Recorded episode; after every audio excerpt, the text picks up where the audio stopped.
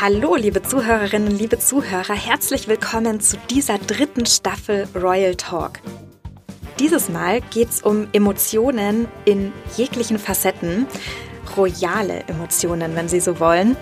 Und da haben wir einiges für Sie parat. Damit übergebe ich aber schon an dich, lieber Andi. Mein Kollege Andi Englert, Royal-Experte, ist natürlich auch dieses Mal wieder mit von der Partie.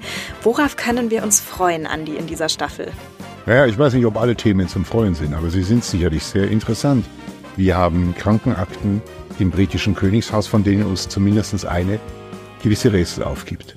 Wir haben eigentlich belanglose Fotos, die Großes in Dänemark ausgelöst haben. Das Resultat ist, wir haben einen neuen König.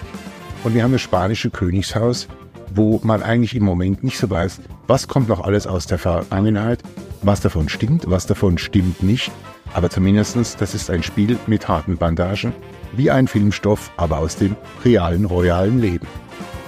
Ich fasse nochmal zusammen. Freud und Leid liegen an der Stelle nahe beieinander in dieser Staffel. Also es wird äh, emotionale Höhen und Tiefen geben. Liebe spielt natürlich eine Rolle, Affäre, Eskapaden, Skandale, Irrungen und Wirrungen, möchte ich gar sagen.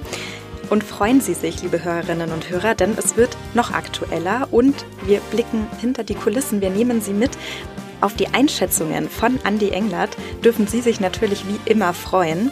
Deshalb bitte abonnieren Sie unseren Podcast und verpassen Sie keine Folge mehr. Alle 14 Tage neu unser Royal Talk.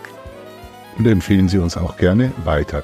Wir freuen uns, wenn Sie, liebe Zuhörerinnen und Zuhörer, wieder unseren Podcast anhören und empfehlen Sie ihn ruhig allen Menschen, die sich für Königshauser interessieren, Menschen, die Sie mögen und im Notfall auch Menschen, die Sie nicht mögen.